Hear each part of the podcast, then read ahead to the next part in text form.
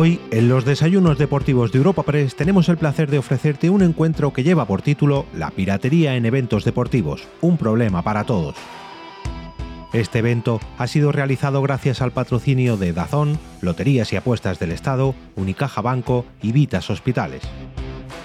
Para la cita que te ofrecemos en este episodio contaremos con la participación de Carmen Páez, directora general de Industrias Culturales, Propiedad Intelectual y Cooperación del Ministerio de Cultura y Deporte, Guillermo Rodríguez, director de operaciones de la Liga Content Protection, José Luis López Cerrón, presidente de la Real Federación Española de Ciclismo, Enrique Rojas, director de deportes de Movistar Plus, y del presidente de la Liga, Javier Tebas, quien además ha presentado este desayuno deportivo. Todo ello en un coloquio moderado por el redactor jefe de la sección de deportes en Europa Press, Gaspar Díez. Abriendo el encuentro y dando la bienvenida a los asistentes e invitados, podemos escuchar al presidente ejecutivo de Europa Press, Asís Martín de Cavieres.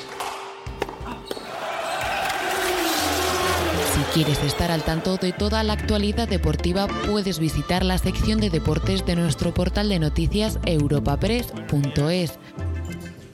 Buenos días a todos, buenos días a todas y bienvenido Bienvenidas también a los desayunos deportivos de Europa Press, que como sabéis son posibles gracias al apoyo de Dazón, de Loterías, de Unicaja Banco y de Vitas. Hoy, hoy es un día distinto, hoy tenemos un formato diferente al que es habitual, como podéis ver. Hoy los desayunos deportivos de Europa Press van a tratar de un tema que nos preocupa mucho a todos por las enormes implicaciones que tiene en todos los ámbitos, que es el tema de la piratería en eventos deportivos, como decía, un problema de y para todos. Para ello contamos con la presencia de Javier Tebas. Querido Javier, gracias por estar con nosotros, que vas a ser tú quien presentará el acto. Pero sobre todo también contamos hoy con un importante panel de expertos, los tengo todos aquí a mi izquierda, que son los que realmente van a protagonizar el acto de hoy. Carmen Páez, la directora general de Industrias Culturales, Propiedad Intelectual y Cooperación del Ministerio de Cultura y Deportes. Gracias, Carmen. Guillermo Rodríguez, director de operaciones de la Liga Content Protection. Gracias, Guillermo. José Luis López Cerrón, presidente de la Real Federación Española de Ciclismo. Querido José Luis, tú eres un habitual nuestro. Gracias por estar. Y finalmente, Enrique Rojas, director de deportes de Movistar. Gracias, Enrique. Convendréis conmigo, convendréis todos, que difícilmente podemos reunir a un panel mejor para tratar esta cuestión, tema que sin duda de no abordarse y de no abordarse en serio produce un daño, un daño muy importante en nuestro sector. Bueno, yo aquí termino porque quien va a presentar el acto no soy yo, sino va a ser Javier Tebas, así que por favor, Javier, ocupa la tribuna.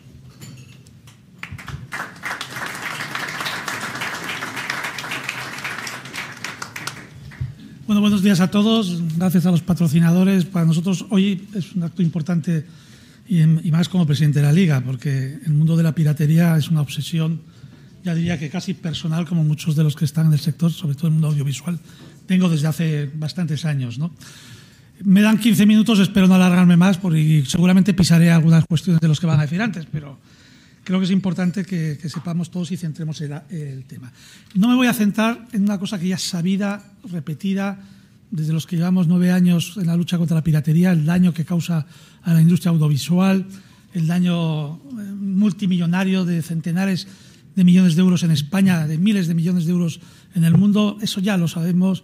Eh, vamos a centrarnos en dónde estamos en esta, en esta lucha contra la piratería. ¿no?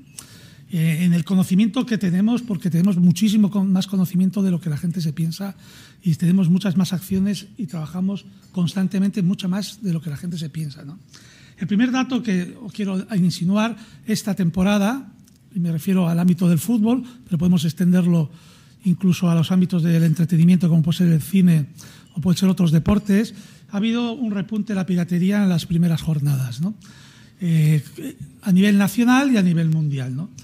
Y la pregunta es, ¿cómo sabemos que ha habido un repunte de la piratería? Yo, pues, pues, lo sabemos porque tenemos una unidad en la liga, que es, bueno, es una compañía mercantil que se llama Content Protection, de la cual ahí mantengo la posición de CEO, eh, que tenemos unidades en Madrid, trabajando también en México, más de 30 personas dedicadas exclusivamente a la piratería con herramientas tecnológicas creadas internamente en la, casa.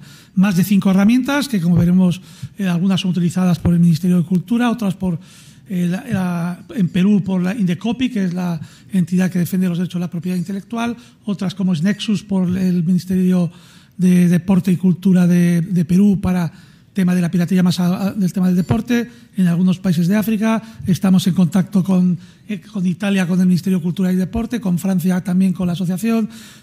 Somos tengo que decirlo claramente y hay que ponernos una medalla, para mí los mejores del mundo que conocemos y tratamos el mundo de la piratería. Y sabemos que ha aumentado la piratería por un tema muy sencillo, por las audiencias de Cantar. Eh, las audiencias de Cantar nos dan que estamos aumentando audiovisualmente eh, nuestros espectadores, en cambio se, se, resienten nuestros suscriptores en las televisiones de pago que tenemos aquí. Como puede ser que nos vea más gente y, y tengamos menos suscriptores, ¿no?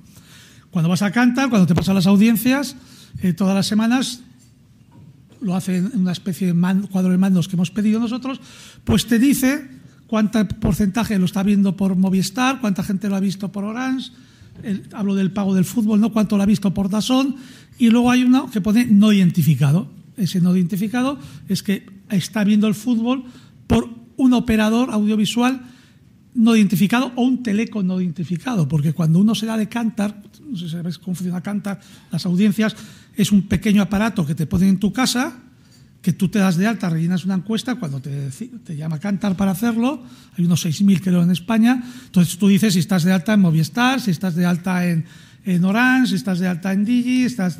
Pues de todos esos, pues lo que os he explicado antes, te dicen cuántos están viendo el fútbol por Movistar, cuántos por Orange, y hay un 14% que pone que no es identificado, que no son de Orange y no son Movistar porque no son los titulares de los derechos o no son de Dazón.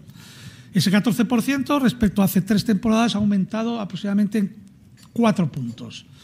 Es un porcentaje elevadísimo. También, ¿por qué lo sabemos? ¿no? Eh, aparte de las audiencias, lo sabemos porque nosotros controlamos tanto en los... intentaré no ser muy técnico en las expresiones, porque si no nos perderemos, y por eso voy a intentar vulgarizar mi lenguaje técnico en este tema. ¿no? Eh, nosotros sabemos también en las aplicaciones que tenemos en nuestros smartphones, tanto sean Android como sean de iOS, los de Apple, ¿no? Apple y el resto del mundo, podríamos decir. Eh, hay aplicaciones que se venden en la Play Store que son para ver fútbol gratis, deporte gratis, cine gratis, y hay aplicaciones que uno se las baja a su teléfono móvil y puede acceder bien consultando rápidamente en Internet o bien porque directamente lo puedes ver. Nosotros detectamos eh, tanto lo que hay en Apple Store como lo que hay en, en, Google, en la de Google Play, ¿no? que es la de Android, ¿no? que es de, la Play Store de Google, de Android. Eh, pues simplemente en descargas de aplicaciones piratas que ha habido hasta la cuarta, quinta jornada de, la de nuestra competición en Android, estoy hablando en los sistemas Android, no, no voy a Apple ahora, ha habido de aplicaciones piratas 5 millones de descargas a nivel mundial y 900.000 en España. ¿no? En, el, en el tema de Apple, me corrige si me equivoco con la cantidad, ha habido a nivel europeo, no, el dato mundial, más de un millón de descargas, de las cuales calculamos que 300.000 han sido en España. La diferencia está que en el trabajo que estamos haciendo, nosotros hablamos con, porque uno es Google y otro es Apple, nos cuesta, pero Google, después de una batalla de unos años, retira esas aplicaciones cuando nosotros las descubrimos con unas evidencias que tenemos que presentarle a Google, entre otras una denuncia judicial, pero las retira a los cinco o seis días que han sido publicadas, que están en oferta en la Play Store. Apple tarda más, también Apple es verdad que tiene menos volumen de, de aplicaciones, estamos hablando de retiradas este verano 130 en este verano, en estas jornadas en, Android, y estamos hablando de tres en Apple, pero sobre un volumen de 12 y las, otras sobre mucho más volumen. ¿no? También la cuota de mercado es mayor, la de Android es un, 70%, un 75%, Apple es un 25%. ¿no? Pero el problema está que cuando ya el pirata se la ha bajado al teléfono móvil, ya está en el teléfono móvil y ya la puede ir utilizando siempre y siempre mientras esté viva esa aplicación. ¿no? Y tenemos un dato, porque también lo hemos trabajado desde hace ya más de un año, que esas aplicaciones, el 45% después de un año se siguen usando. Por lo tanto, no nos basta hoy eh, que retiren de las Play Store tanto Apple como, como Google, eh, Android, eh, de las Play Store las aplicaciones piratas porque si siguen estando los móviles se sigue pirateando. Pero ha aparecido un tercer concepto, que son las APKs. Las APKs es bajarte las aplicaciones que tienes en las Play Stores, tanto pero a través de un entorno URL, un entorno web. Vas a la web, conectas tu móvil a tu PC, te bajas lo mismo que puedes bajarte en tu teléfono móvil. Y eso está proliferando. ¿no? Pues todo esto, lo digo, por eso sabemos que hay mucha más piratería y todo eso te lleva a que estamos en un momento pues, preocupados y, lanzados contra la lucha. También tengo que decir que, que estamos preocupados, pero sabemos cuál es la solución, que es lo importante. ¿no? El otro día, en una charla en Valencia, leía las declaraciones del director general de la Oficina de la Propiedad Intelectual Europeo, que está afincado, un francés que está afincado en Alicante, porque está allí en la oficina, que hablaba que la piratería en el ámbito del deporte había subido un 30%, pero hablaba y decía que lo importante es entender el fenómeno de la piratería. Y yo dije que lo entendemos muy bien y sabemos perfectamente lo que está pasando y cómo hay que cortar este, este, tema. ¿no? Y en este tema y hay dos cuestiones claves para mí. Una es la trazabilidad, saber cómo es el fenómeno de la piratería desde el origen, quién es el que está emitiendo el fútbol, las películas, el deporte gratis para que alguien pueda consumirlo, pero yo pago o gratis. Y eso hay una trazabilidad desde el origen hasta el consumidor.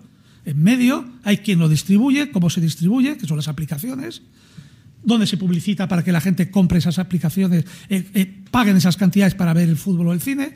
Toda esa trazabilidad la tenemos absolutamente, perfectamente controlada. Nosotros sabemos, y aquí empiezo con un dato importante, que a lo mejor, en ese origen, en ese origen, es decir, quiénes en el mundo están retransmitiendo fútbol, voy a poner la liga, otras competiciones gratis. O sea, para eso se tiene que ir a un servidor un servidor puede estar en Amazon, otros que hay en, todas partes del mundo, de compañías más pequeñas, tiene que alojar y empezar a transmitir a través de una IP. Pues nosotros tenemos localizadas las 46.000 IPs que hay todos los días retransmitiendo la liga gratis, el deporte gratis. 46.000. Y sabemos dónde están alojadas, y sabemos los servidores, y sabemos los dueños de los servidores, sus apellidos, sus nombres, todos. No sabemos el de la IP, pero en esta trazabilidad sabemos que dónde se está alojando. Entonces, el saber todo esto, igual que sabemos, las voy al consumidor, la parte final,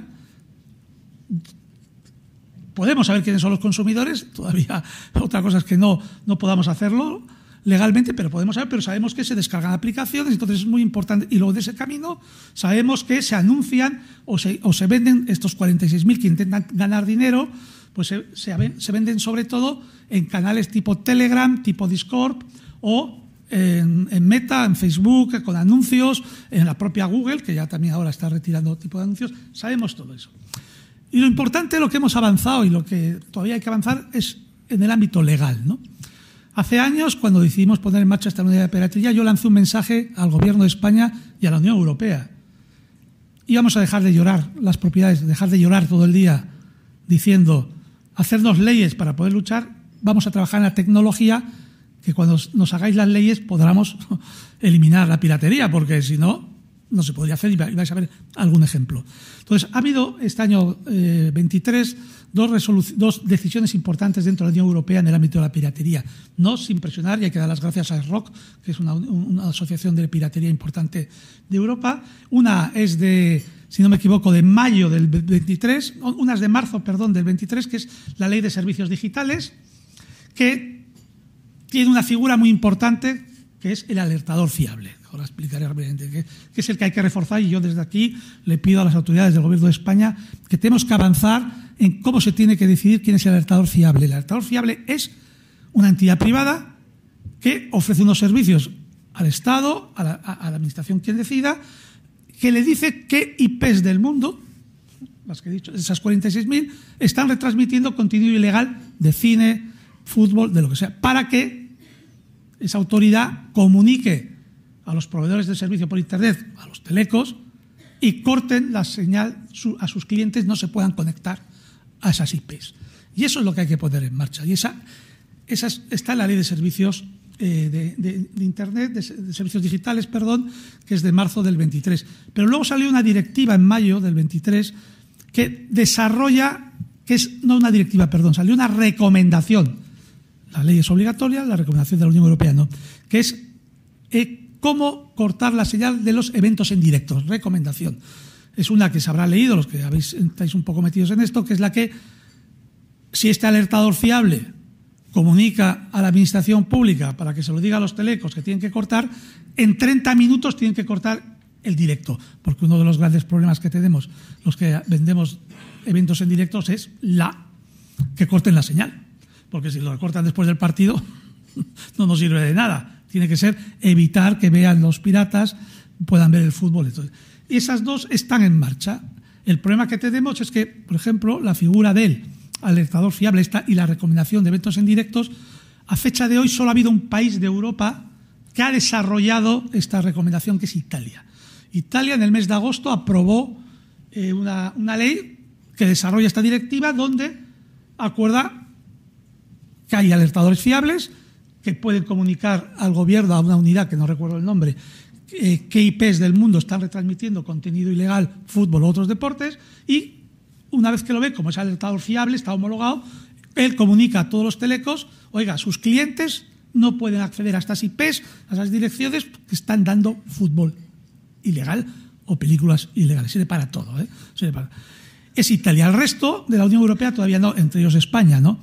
De hecho, el día 9-10 de octubre ha habido una reunión en Bruselas donde se ha hablado de esta cuestión de haciendo un seguimiento de qué países están adecuando o utilizando la directiva. La Unión Europea quiere saber eh, si esto está funcionando o no, si los países de la Unión Europea se están adecuando eh, a, esta recomendación. ¿no? Y en marzo, si no me equivoco, pues van a hacer un examen, una, especie de examen, insisto, no es un examen, van a hacer una comprobación final de lo que está pasando. ¿no?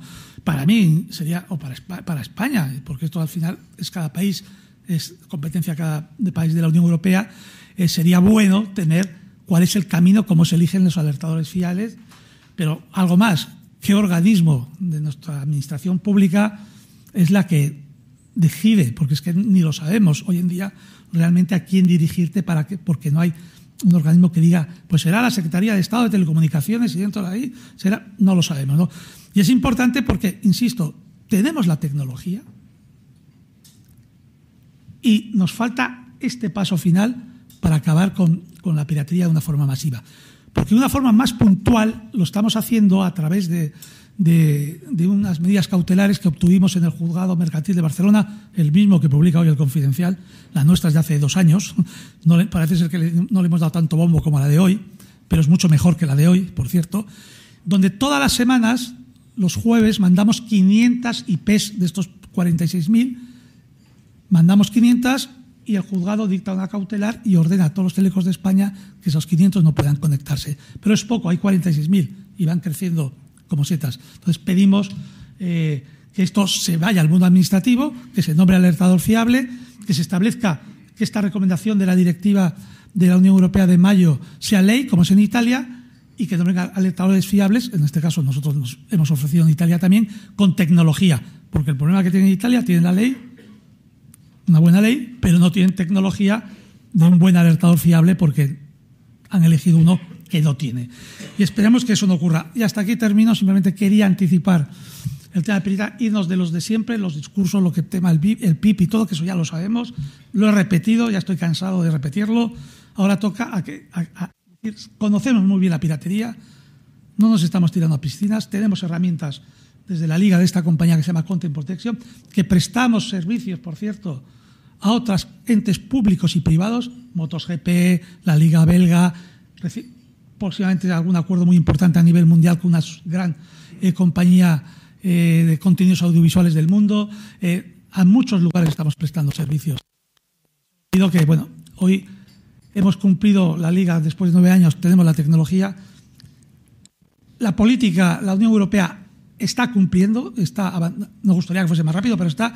Pero ahora creemos que desde España tenemos que dar ese paso para cuanto antes tengamos el alternador fiable y una ley, como tiene Italia, de, para poder impedir la entrada a los, eventos a los eventos directos de los usuarios de telecos que quieran piratear a esas IPs. Y nada más, muchas gracias.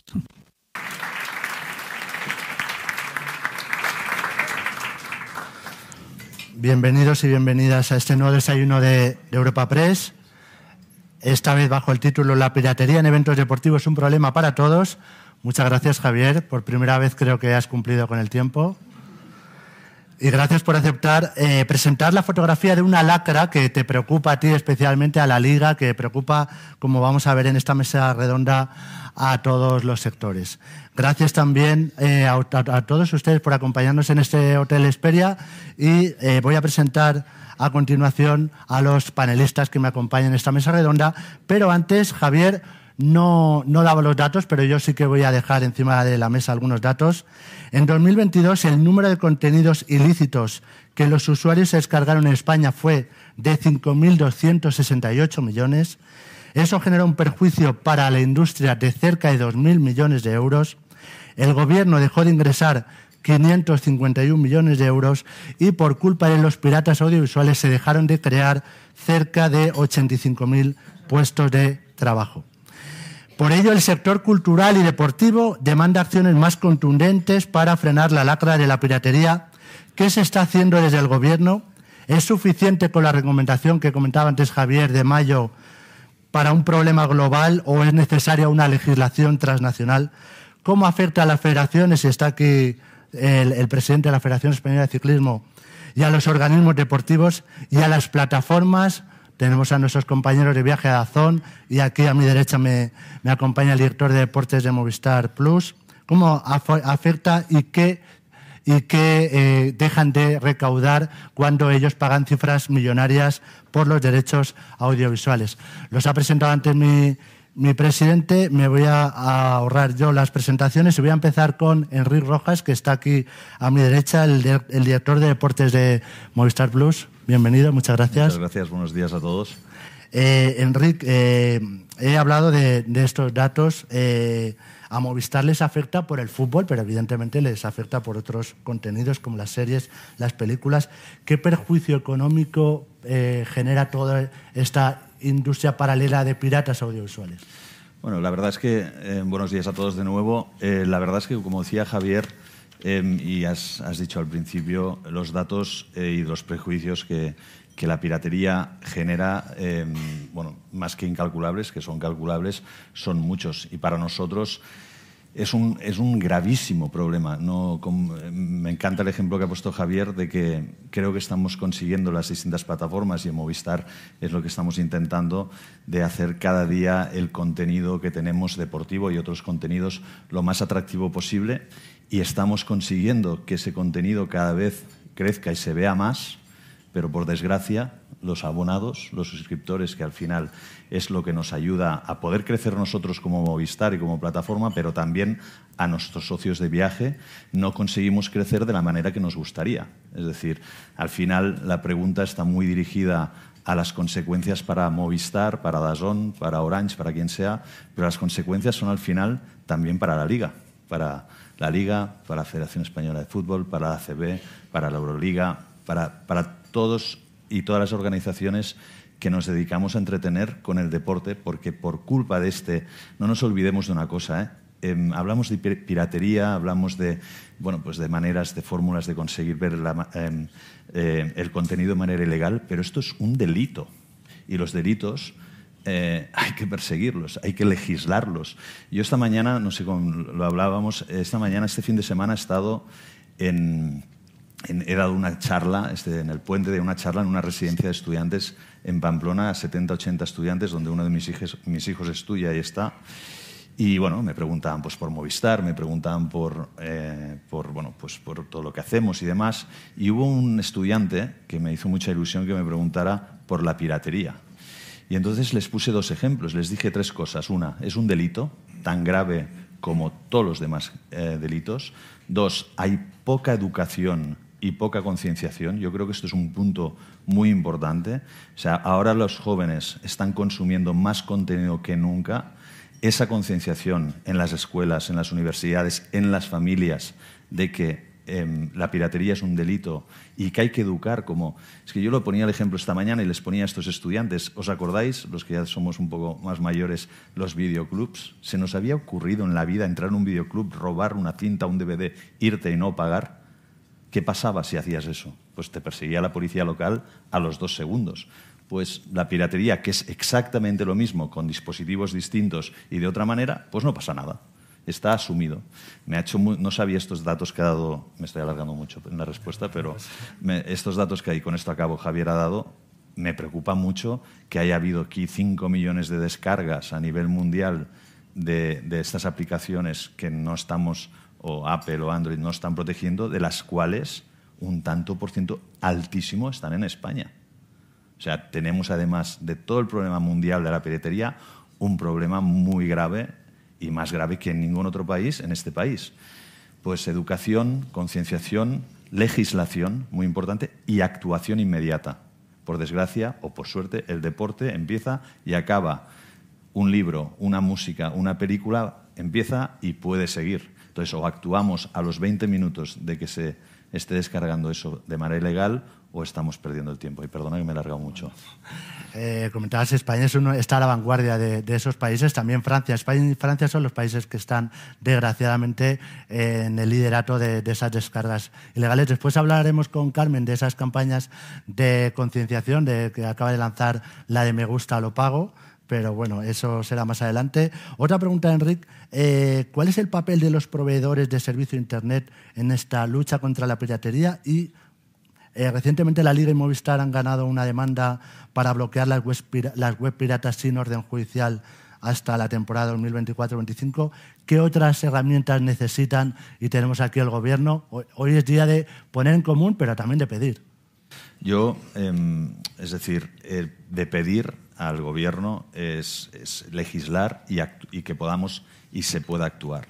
Ponía el ejemplo, insisto, del videoclub. O sea, tenemos que poder em, actuar de manera inmediata y para un partido de liga viéndose o de Champions viéndose de manera ilegal y pirata, si no podemos actuar y no hay unos mecanismos que nos permitan actuar de manera inmediata a los 20 minutos de que esté pasando, estamos perdiendo el tiempo. Entonces, todos los proveedores de tecnología, todos los proveedores, es decir, los datos, y no quiero focalizarlo nada, pero los datos que ha dado Javier de las Apple, Apple Store y de Android, bueno, pues es un problema muy grave, porque al final son los transmisores de una descarga que es delictiva.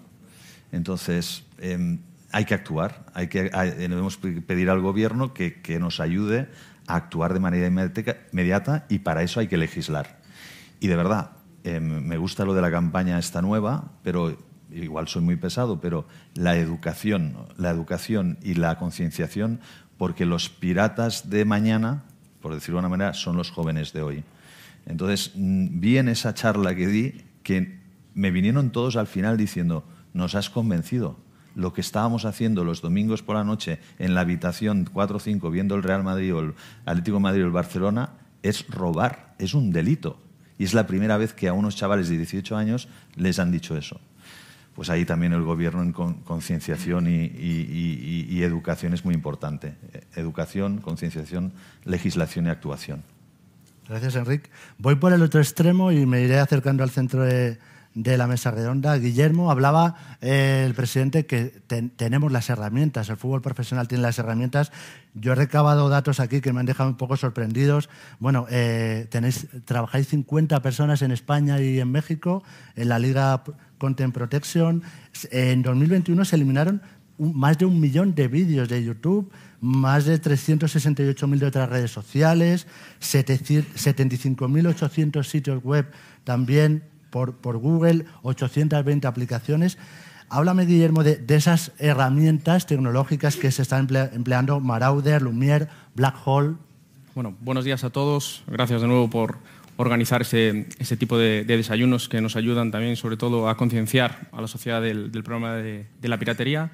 Como bien comentaba el presidente, la Liga decidió desde hace nueve años invertir para desarrollar una serie de herramientas tecnológicas que nos permitiesen hacer frente a esta lacra que es la piratería. Si bien la tecnología y estas herramientas que hemos, que hemos venido desarrollando nos ayudan y son un pilar clave dentro de esta lucha contra la piratería, pero hay otras vías por las cuales también nosotros actuamos. Las actuaciones legales, las actuaciones de comunicación y concienciación social, las actuaciones de colaboración institucional, las actuaciones también operativas para perseguir con, los cuerpos, eh, las fuerzas y cuerpos de seguridad del Estado, tanto a nivel nacional como internacional, a, esos piratas. Pero la tecnología es un elemento clave que nos ayuda sobre todo cuando hablamos de la piratería del directo. Eh, nuestro contenido, como comentaba Enrique, es altamente perecedero después de los 90 minutos ya han consumido el contenido, ya han visto el partido gratuitamente. Entonces, tenemos esas herramientas tecnológicas que nos ayudan a actuar en cuestión de minutos contra la piratería. Lo que necesitamos muchas veces es que haya un, marco legislativo, un marco regulatorio que nos ayude a que esas actuaciones sean lo más eh, efectivas posibles en el menor tiempo. Me pregunta eh, un compañero de OK Diario, se me ha olvidado al principio eh, comentar con ustedes que pueden enviar las preguntas a OK Diario. Le preguntaba al señor Tebas, pero bueno, el, señor Tebas estaba en el atril. Le pregunto a, ti, Guillermo, eh, ¿puede explicar cuáles son las condiciones de trabajo de los inspectores? ¿Es verdad que algunos han sufrido agresiones en los bares? No sé si ha sido... Bueno, desde luego la Liga tiene una, una estrategia muy efectiva, eh, en donde pone mucho hincapié de foco contra la lucha de la piratería en entornos eh, Oreca. Y es verdad que en algunas ocasiones, pues claro, a los piratas no les gusta que, se les descubra, se les descubra ¿no? Eh, lo que se está sucediendo es un robo y como tal, pues bueno, está claro que a la gente no le gusta, pero estoy seguro que el presidente luego se podrá también expandir sobre ello, ¿no? Otra pregunta, Guillermo. Eh, ¿Cuánto tiempo hablamos de esas herramientas? ¿Cuánto tiempo necesitarías desde el punto de vista tecnológico para dar de baja a un dominio? Y teniendo en cuenta las limitaciones legales, ¿cuánto se extiende? Yo creo que también para ayudarnos a poder a, contextualizar y a poner dentro de un marco de referencia este, este problema, deberíamos de hacernos también una pregunta que es, bueno, ¿cuánto de nuestros activos, cuánto de nuestros ahorros estamos dispuestos a que venga alguien y nos los quite? ¿Cuánto? Al final, nosotros entendemos que tiene que ser casi que de forma inmediata, pero entendemos que hay unos procesos de revisión, hay unos procesos en los cuales nosotros eh, aportamos todas las evidencias. Entonces, la recomendación de la piratería del directo habla de, un tiempo inferior a los 30 minutos, si bien creemos que es un buen paso, pero tenemos que seguir trabajando hacia la inmediatez en la retirada. Gracias, Guillermo. Vamos con el presidente, con José Luis. Eh, estamos hablando todo el tiempo de ese impacto económico, pero también un, impacto en las federaciones y tenemos aquí a otros compañeros tuyos, otros presidentes. El ciclismo es uno de los deportes más consumidos en televisión. ¿Cómo afecta a una federación, eh, también al deporte base, ese, esa piratería a los organismos oficiales? Bueno, está claro, buenos días a todos, que, que afecta. Lo que sea robar, lo que sea, afecta a, todo el mundo.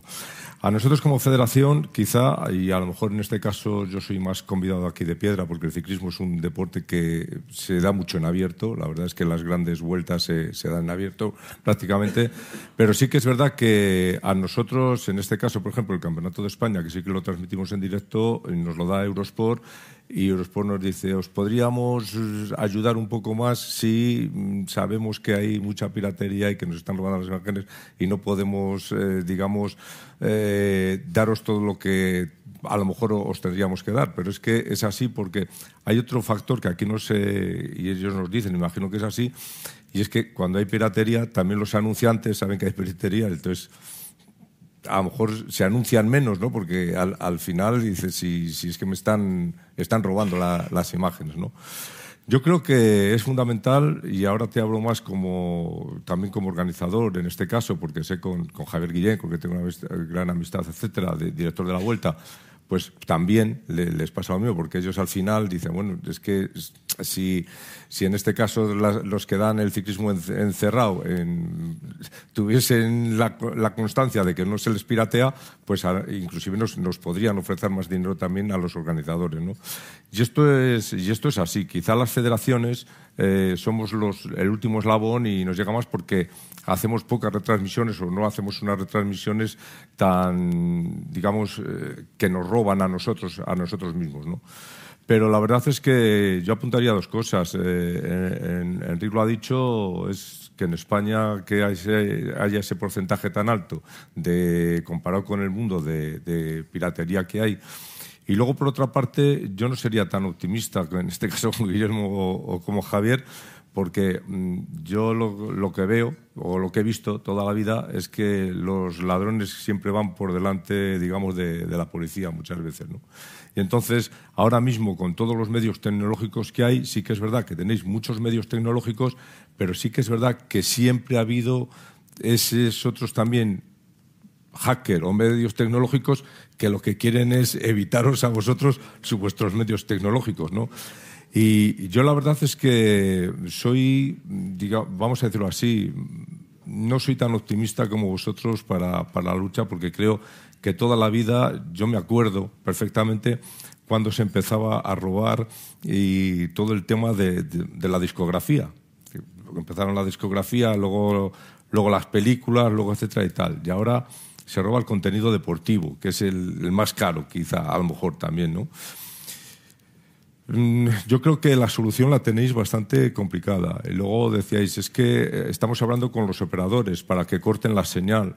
pero es que ahora mismo ya hay gente que lo que tiene es una, una tarjeta de una compañía de Francia con el roaming de, de Hungría o de Noruega, que no les cobran aquí, están igual y claro, ¿quién les va a cortar el, la señal a, esos teléfonos? ¿no? Entonces, no sé, yo creo que, tenéis, hay que seguir luchando porque está claro que cuando roban algo, pues lo hemos explicado aquí, es contraproducente para todos, pero la verdad es que yo no soy tan optimista como vosotros en este caso, como Javier, porque, no sé, por la experiencia, ¿no? Me decía, termino ya con una cosa que siempre se, se, me ha quedado en la cabeza y es que teníamos un profesor, te estoy hablando cuando yo tenía 15 o 16 años, estamos hablando de hace 50 años, fíjate tú, en el que decía que las personas somos como somos, dice, nosotros Dice, y ahora ya no era un tema ni de robar ni de nada. Dice, metemos a 10 personas, a 10 individuos en una isla con la misma ropa, con la misma comida y todo, no para que se peguen ni nada, pero estate seguro que a los 15 días o al mes va a haber uno que en vez de tener una camisa tiene dos, y otro va sin camisa, y uno va a tener más comida y otro no va a Dice, porque va innato en nosotros, ¿no? Uno engañar al otro para, para, para hacerse, digamos, valer, ¿no? Entonces, yo la verdad es que soy pesimista en, ese aspecto y perdonad que os lo diga, pero es que es una cosa innata en el mundo. Y más ahora no te digo nada con todo que está ahora de la, de la, de la inteligencia artificial y todo esto que viene, que es que no sé ya dónde, dónde vamos a parar. Gracias, José Luis. Eh, Carmen, buenos días. Muchas gracias por, por acompañarnos.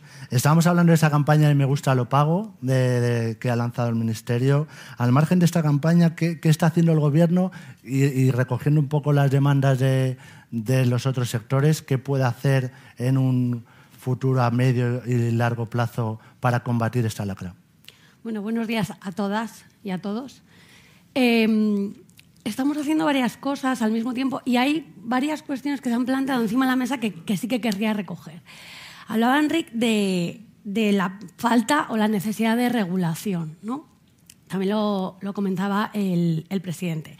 La regulación, como bien señalaba el presidente, muchas veces tiene que ser siempre transnacional. Al final, el fenómeno de la piratería, como, un crimen organizado que es, porque no deja de ser crimen organizado, y creo que es importante llamar a las cosas por su nombre, em, es transnacional. Es transnacional, eh, es rápido, evoluciona a una velocidad altísima y la regulación, por definición, no es rápida. O sea, los procesos legislativos normalmente son lentos por un lado y en un mundo en el que, y es un poco reiterativo este término, pero donde la globalización cada vez permea más, la regulación tiene que ser transnacional. Efectivamente, de nada nos sirve cortar la señal aquí si podemos tener acceso con operadores franceses, italianos o extranjeros.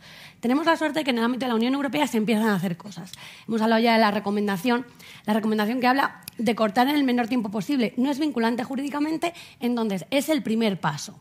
Y creo que ese es un ámbito o una línea de trabajo muy importante. Nosotros hubiéramos esperado que la recomendación fuera más contundente, que recogiese los 30 minutos, que era una de las reivindicaciones que, como país habíamos planteado, pero bueno, al final... Eh, lo importante era sacar la, aprobar la, recomendación por parte de la Comisión Europea. Entonces, como decía eh, Javier, se hará una revisión y se decidirá si hace falta un instrumento normativo o no. Es en el ámbito europeo. En el ámbito nacional, Muchas veces la regulación ya está, o sea, eh, la tipificación como delito, la responsabilidad civil, hay un procedimiento administrativo, eso ya lo tenemos, que hay que pulir determinadas cosas, perfeccionar los procedimientos, eh, incluir demás. Esto también estamos trabajando en ello, de hecho. Em, tenemos la sección segunda de la Comisión de Propiedad Intelectual que se encarga de la lucha contra la vulneración de derechos de propiedad intelectual en Internet, que es precisamente este fenómeno de eh, los eventos online. Eh, dentro del propio plan de recuperación, eh, que como sabéis incluye la estrategia país que, estamos planteando de cara a medio y largo plazo, se incluye una revisión del marco jurídico y eh, que, que se tiene que dotar a esa sección. Además, hablamos de una oficina de propiedad intelectual. La regulación, si no hay medios, no es nada. Al final no deja de ser un cascarón vacío y es un poco lo que comentaba también Javier del, modelo italiano. Han aprobado una ley, pero les falta realmente la tecnología, les faltan los medios personales y demás. Entonces, al final es eh, esencial que contemos con, los medios y creemos que para eso es fundamental tener una oficina de propiedad intelectual que aborde desafíos como, por un lado, la piratería, pero por otro, la inteligencia artificial, que también es eh, otro de los temas de gran relevancia que tenemos encima de la mesa. Eso respecto a regulación nacional. Y luego comentaba Enrique como distintas vías de, acción en las que eh, ir trabajando. Entonces, hablábamos de regulación, hablamos de concienciación. Y yo creo que hay una cosa que deberíamos de poner encima de la mesa y en la que además España tiene una posición de referencia a nivel internacional, que es la colaboración entre los agentes. Sea, y yo creo que es muy importante el papel de la liga, por supuesto, pero también de las entidades de gestión, de eh, los proveedores de servicios eh, de Internet y demás, la colaboración público-privada, más allá de la regulación, permite actuar mucho más rápido. La regulación, al final, por como son los procesos legislativos, tienen que tener unas garantías. No, siempre se dice que no se puede regular en caliente, primero porque es que el sistema no lo permite. Pero sí se puede avanzar en otras cosas. Nosotros tenemos el protocolo para la defensa de los derechos de propiedad intelectual que está funcionando muy bien y que permite articular soluciones con el marco jurídico que ya tenemos. Entonces, sé que no están todos los operadores, que falta alguno, eh, al que animaría a, desde luego, integrarse en el protocolo para poder dar una actuación más rápida. Y trabajar en esa línea e incluir a eh, el sector de la publicidad, el sector de los medios de pago, porque al final, si todos los agentes que operan legalmente forman una barrera, va a ser más difícil eh, hacer, o sea, va a ser más difícil el, acceder fácilmente a los contenidos ilegales, que yo creo que ese es uno de los grandes desafíos, que tal y como establece el, otro día eh, la Oficina Europea de, Propiedad Intelectual, eh, publicó su informe de lucha contra la piratería, los motivos por los que la gente eh, accede a, a contenidos ilegales. Y uno de ellos es que a la gente le resulta fácil. Y eso es lo que no puede ser. O sea, no puede ser que a la gente le resulte más fácil acceder a contenidos ilegales que a contenidos legales. Entonces, trabajar en una buena oferta legal, una accesibilidad y demás, también yo creo que sería un poco las líneas de trabajo que nosotros nos hemos marcado, la verdad. No sé si te he contestado. Sí. En esa campaña que, por cierto, colabora Dazón y Movistar, de eh, nuestros compañeros ahora de viaje, eh, se ha dado un paso en la concienciación, pero hablaba antes Enrique de que los piratas del mañana son los jóvenes de hoy. ¿Qué se puede hacer más en esa concienciación y qué acogida está eh, recibiendo, por ejemplo, el bono cultural? ¿no? Si, si, en esa línea ha podido ayudar también a que los chavales pues, consuman de forma legal. Sí, o sea, uno de los objetivos es acercar a los jóvenes a la, a la oferta cultural legal. Y esa es una de las líneas de actuación que tenemos en, en el Ministerio. El bono desde luego que sirve para eso, para concienciar y aproximar a esa facilidad que tienen los contenidos legales. Entonces, esa es la parte que nosotros podemos hacer como ministerio. También, de verdad, nosotros creemos mucho en la parte de escuchar al sector y ir de la mano con el sector. Em, en la campaña de publicidad que lanzamos eh, el 2 de octubre, eh, hace, vamos, hace un par de semanas, para nosotros es fundamental la colaboración de Movistar y de Dazón y de la Liga. O sea, al final, ¿por qué? Porque la permeabilidad que tienen este tipo de agentes en la población joven no la podemos tener. O sea, en el Ministerio trabajamos para tener acceso a estos públicos y trabajamos mucho y agradezco muchísimo al Departamento de Comunicación toda la labor que hacen. Pero desde luego, eh, que vale mucho más que Benzema diga algo a que nosotros invirtamos y reinvirtamos. Entonces, sí que es fundamental el, uso de eso de personajes públicos que son quienes realmente calan en, los jóvenes. Digo Benzema y me he metido en un follón porque es del Real Madrid, ¿no? No, por otra cosa, por otra cosa. Bueno, pues mm, cambio. Pues Olga Carmona. Vale más que Olga Carmona. Diga. O Bellingham. ¿Algo? O Bellingham. Por ejemplo. Si me permites, Gaspar. Sí. No, solo, una cosa. Diría que ah, está muy bien lo del bono cultural, lo hemos visto, pero seguramente que a mis compañeros y a mucha gente nos gustaría que hubiese un bono deportivo también para los jóvenes.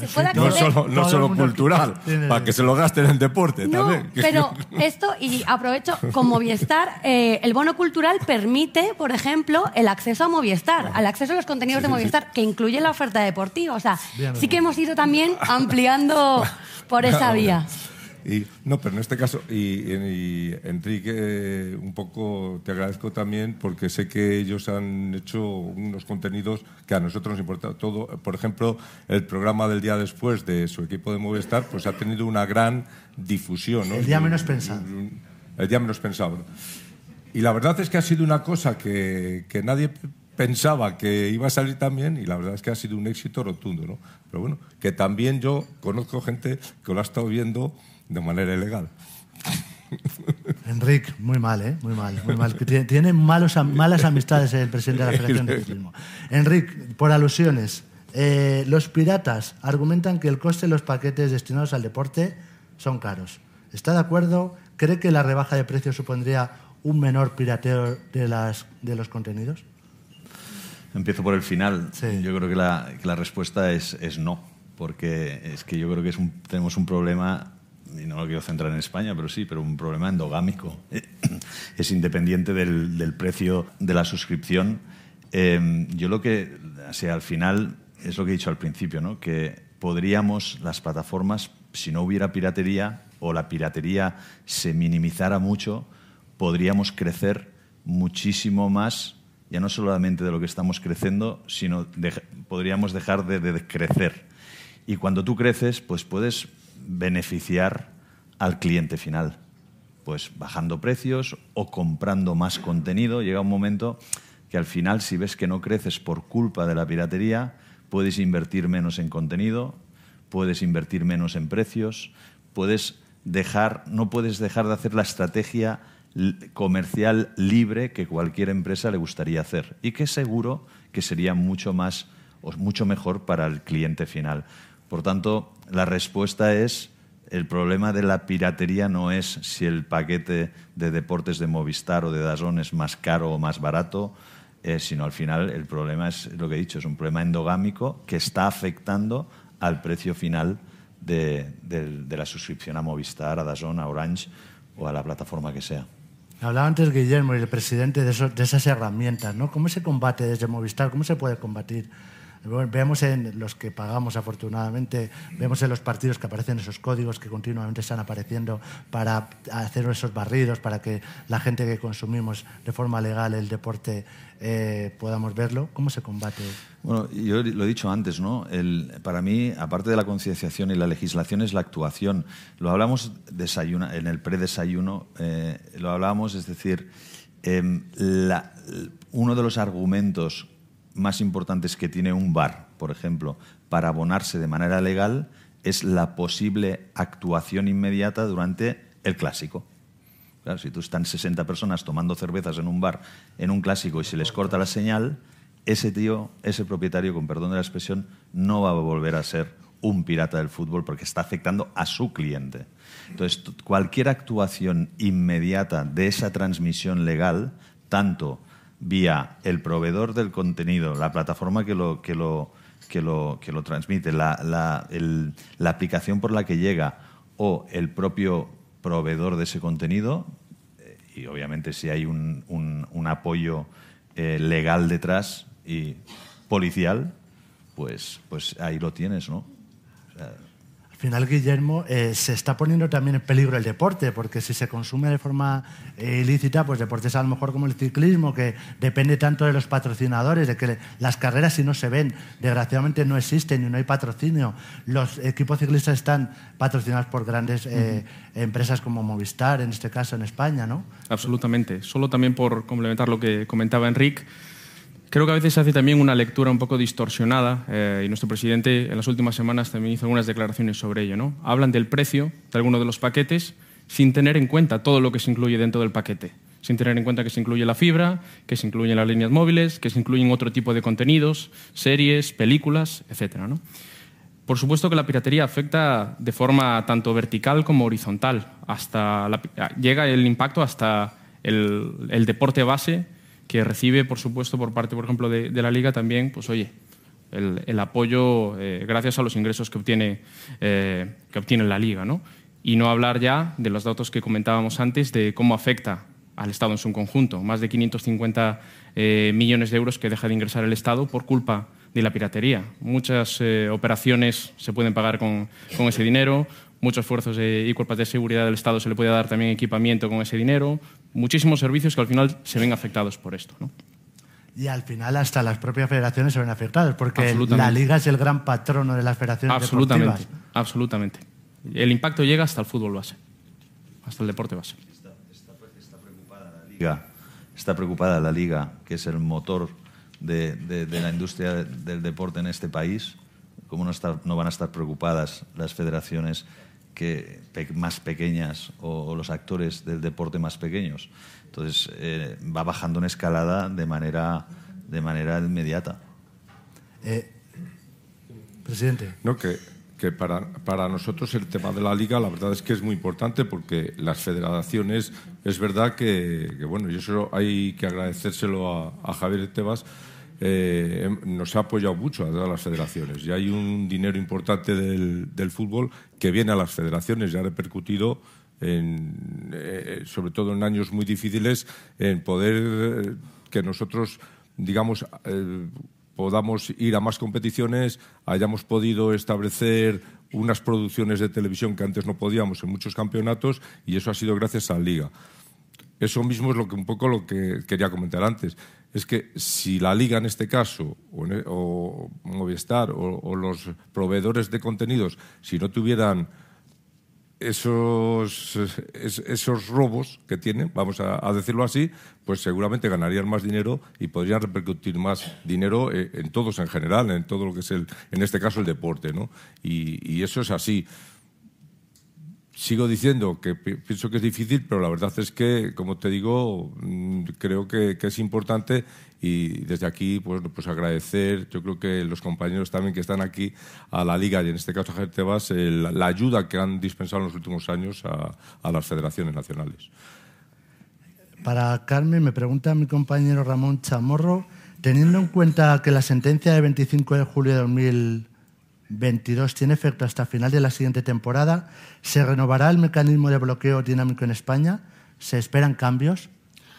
Pues la verdad es que yo espero que sí, pero no depende de la Administración. O sea, al final es una sentencia del Poder Judicial, con lo cual serán los jueces quienes, quienes tengan que ampliar el, plazo. Igual hace falta una nueva denuncia y probablemente, y es la tendencia que en el ámbito judicial eh, se está dando tanto en España como en los países de nuestro entorno. O sea, ir trabajando hacia medidas dinámicas que, que planteaba el presidente. Nosotros, desde luego, apoyamos, pero no está en nuestra mano como, como Poder Ejecutivo el, el dictar esa medida.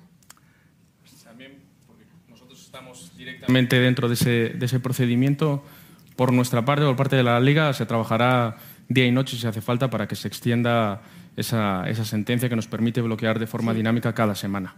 Desde luego es una herramienta útil, contundente contra la piratería y seguiremos trabajando en esa dirección. Al contrario, seguiremos reforzando poder bloquear más y más gracias a esa sentencia y a la espera también de eh, la Directiva de Servicios Digitales que entrará en, vigor a comienzos del próximo año y que, en la cual tenemos una gran confianza también.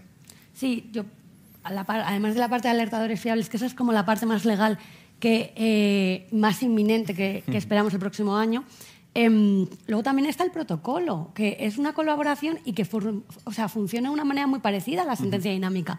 O sea, sí que es verdad que es el camino que de manera natural vamos recorriendo.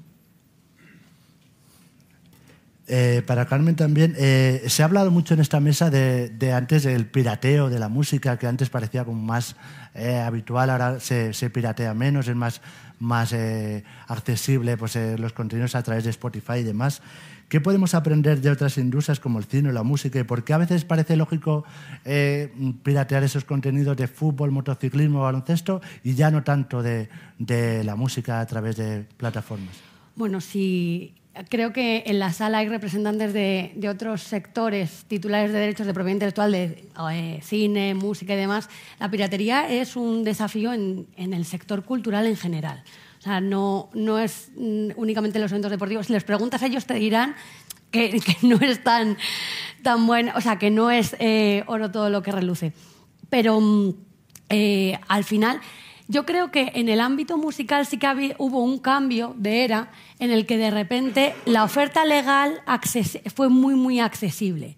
Por eso también hablaba de, que hay que trabajar mucho en favorecer la oferta legal, o sea, como hace Movistar, de, de llegar al máximo número de personas. O sea, el hecho de que acceder a contenidos delictivos, o sea, yo voy a seguir con que hay que llamar las cosas por su nombre, pero acceder a, a eso, a contenidos que vulneran derechos, Em, no puede ser fácil. Entonces, yo creo que en el ámbito musical, en el ámbito de Internet, lo que pasó ah, en la primera década es que se incrementó exponencialmente la oferta legal. Aún así, a día de hoy encontramos otros desafíos en el ámbito musical, en el ámbito eh, de los videojuegos, en el ámbito de, la cinematografía. Entonces, también tenemos nuevas herramientas, que también hay un poco, y la liga para eso eh, hace una gran labor y, tenemos una colaboración estrecha con, la sección segunda para incorporar esa nueva tecnología, esa porque al final los delincuentes aprovechan las nuevas tecnologías, pero nosotros también tenemos que aprovecharlas. Entonces, ese es un poco el, el objetivo, intentar ir un paso por delante, aunque bueno, los malos siempre son rápidos. Son rápidos. Guillermo, existen, hablaba antes el presidente de que se puede identificar casi hasta el usuario. ¿Existen mecanismos para que los clubes, los otros usuarios o incluso los deportistas puedan denunciar este, este delito? Desde luego. A nivel tecnológico eh, es totalmente claro que se puede identificar a esos usuarios que están consumiendo la piratería y de hecho normativas como la, la que recientemente aprobó Italia recoge sanciones de hasta 5.000 euros para esos usuarios que consuman piratería en Italia. Ojalá tuviésemos algo similar aquí también en España y que les metiesen 5.000 euros de multa a todas esas eh, personas que nos están robando a todos nosotros. Eh, al final, tenemos que buscar eh, ciertas medidas que nos permitan también tener esa colaboración con el ámbito eh, tanto público como privado. Y nosotros tenemos una serie de canales de comunicación eh, que mantenemos, mantenemos esa comunicación de forma continua, pero también tenemos canales de denuncia. Tenemos un correo que es antipiracy.laliga.es, donde cualquier persona puede además compartir información acerca de sospechas, casos de piratería que puedan haber detectado y a partir de ahí nosotros ya entramos directamente a, a la investigación y a actuar contra ellos. Esas herramientas, también lo comentaba Javier antes en su presentación, se están compartiendo con otros organismos, ¿no? Con, con, Wolpa del Tour, que no sé si lo llegó a mencionar, y, se están eh, protegiendo contenidos por valor de hasta 9.000 millones de euros, ¿no? Exactamente.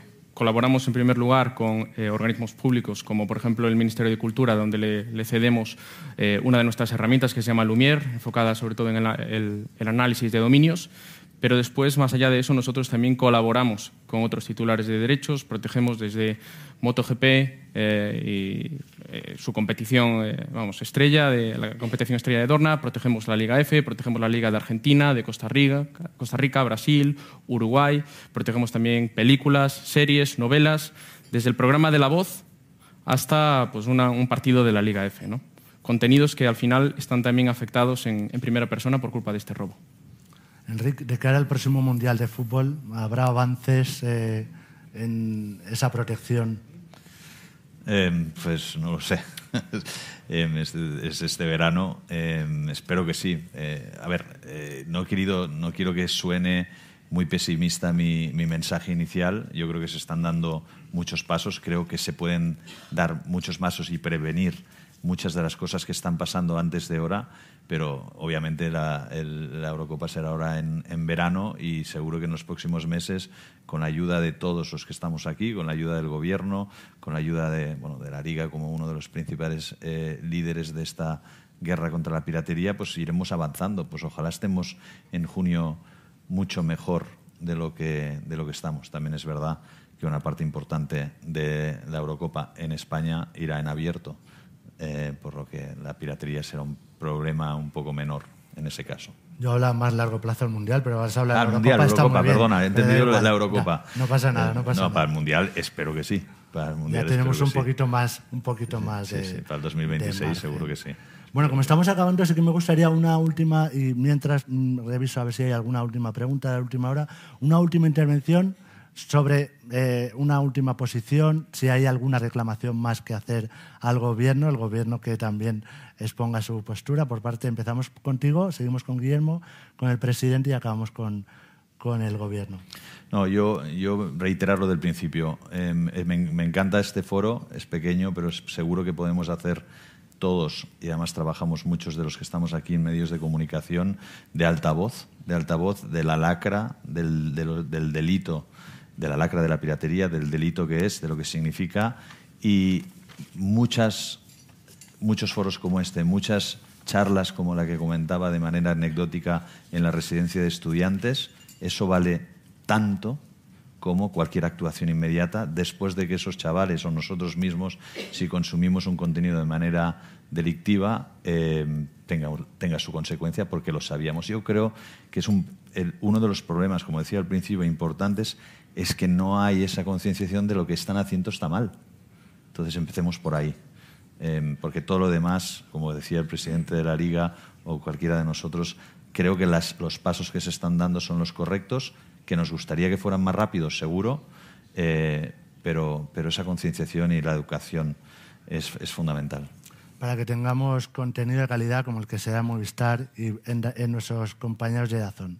Muchas gracias, Enrique, por acompañarnos. Seguimos con Guillermo. por, por nuestra parte, compartir varios mensajes. ¿no? En primer lugar, como ya hemos comentado, que la piratería nos afecta a todos, afecta a toda la sociedad, no solo a la Liga, en este caso en primera persona, sino a toda la sociedad. Dos, que es necesario que seamos ágiles. La piratería es un problema altamente dinámico. Hoy la piratería está en un entorno, pero mañana va a estar en otro. No va a descansar nunca. Tenemos que estar continuamente innovando e invirtiendo en herramientas tecnológicas para poder ir también adaptándonos. Y el punto tres es que necesitamos que desde un punto de vista regulatorio, legislativo, estemos enfocados en actuar con esa agilidad y con esa prontitud contra este problema que es al final un- claramente un robo. ¿no? Presidente, Bueno, yo simplemente que dentro de que he sido un poco el cacho de Ha abogado. sido el más del- pesimista. El, el abogado del diablo aquí, ¿no? Sí, pero quiero decir que desde luego eh, es importante eh, y ahí, mira, te voy a hacer un hecho puntual. Este año sabes que hemos tenido un campeonato del mundo todo conjunto de, ciclismo en Glasgow. Eh, se han vendido a todas las televisiones, etcétera, y para las federaciones el llevar allí a todas, a todas las especialidades pues ha sido un esfuerzo económico importante. ¿no? Eso se ha trasladado a la UCI. Y la UCI que está haciendo ahora, igual que va a empezar ahora la Champions League de pista, que sabes que con varios eventos y tal, nos ha dicho, nosotros queremos ayudaros a las federaciones eh, en ese, porque vamos a tener un retorno económico por esas retransmisiones. Si esas retransmisiones no tuvieran piratería y pudiesen recibir más dinero, en este caso la internacional, sería en beneficio también de, de esa ayuda que nos podrían. Por lo tanto, aunque haya sido el más pesimista, pero yo me gustaría muchísimo que no hubiese piratería porque así sal- saldríamos todos beneficiados. y sabría más Alejandro Valverdes, por ejemplo, contadores y demás. Bueno, ahí ya. seguro que de sí, ello, seguro que sí. Carmen. Yo creo que, mm, que las líneas de trabajo están bastante definidas. O sea, el, gobierno sí que tiene claros cuáles son los objetivos a corto, a medio y a largo. eh, y creemos que es fundamental hacerlo acompañados del sector. Y creemos que es imprescindible seguir sumando agentes colaboradores. Eh, sigo creyendo que es fundamental que los medios de publicidad, eh, los proveedores de servicios de pagos y demás se sumen y colaboren porque creo que al final, eh, desde luego, con herramientas legales, herramientas administrativas, más concienciación, más eh, trabajar con los jóvenes. Esos son los caminos a seguir, pero creo que es fundamental ir, ir fuertes y ir juntos. Pues muchas gracias, Carmen. Pues como les decía, vamos a ir concluyendo. Como se ha visto en esta mesa redonda, la piratería audiovisual es un problema de todos que implica a gobiernos, patronales, federaciones, plataformas de televisión y a los propios aficionados que nos podríamos quedar huérfanos del deporte si seguimos consumiendo contenidos de manera ilícita. Es un problema transnacional, como apuntaba Carmen Páez, eh, porque causa pérdidas de más de 60.000 millones de euros y 400.000 puestos de trabajo en toda Europa cada año y exige medidas contundentes y urgentes, que lo comentaba también rápidas tanto Guillermo como Enrique. Comentaba también el presidente de la Liga, hablaba de la trazabilidad, que se sabe el origen y cómo llega hasta el consumidor, de la necesidad de esos alertadores fiables. Y si el 80% de los internautas considera positivo el cierre o bloqueo de las web piratas, ¿Por qué sigue aumentando el consumo ilícito? La solución pasa por la unión de todas las partes, que lo ha comentado también Carmen, para luchar contra esas mafias que se esconden detrás de los piratas audiovisuales. Hacerlos con herramientas legislativas y tecnológicas rápidas y eficientes en toda Europa para bloquear esas webs piratas casi en tiempo real. Porque no es un problema del fútbol o de la liga, del ciclismo o del resto de deportes. No lo es de Movistar o no lo es de Dazón no lo es del gobierno de la Unión Europea, es un problema global, es un problema de todos. Javier, muchas gracias. Gracias a Enrique, a Guillermo, a José Luis, a Carmen. Gracias a todos ustedes, a los que nos han seguido por streaming y les volvemos a ver. Gracias Lina por tu ayuda para preparar este desayuno y a mis compañeras de desayuno. Les vemos el próximo mes en el próximo desayuno. Buenos días y buena suerte.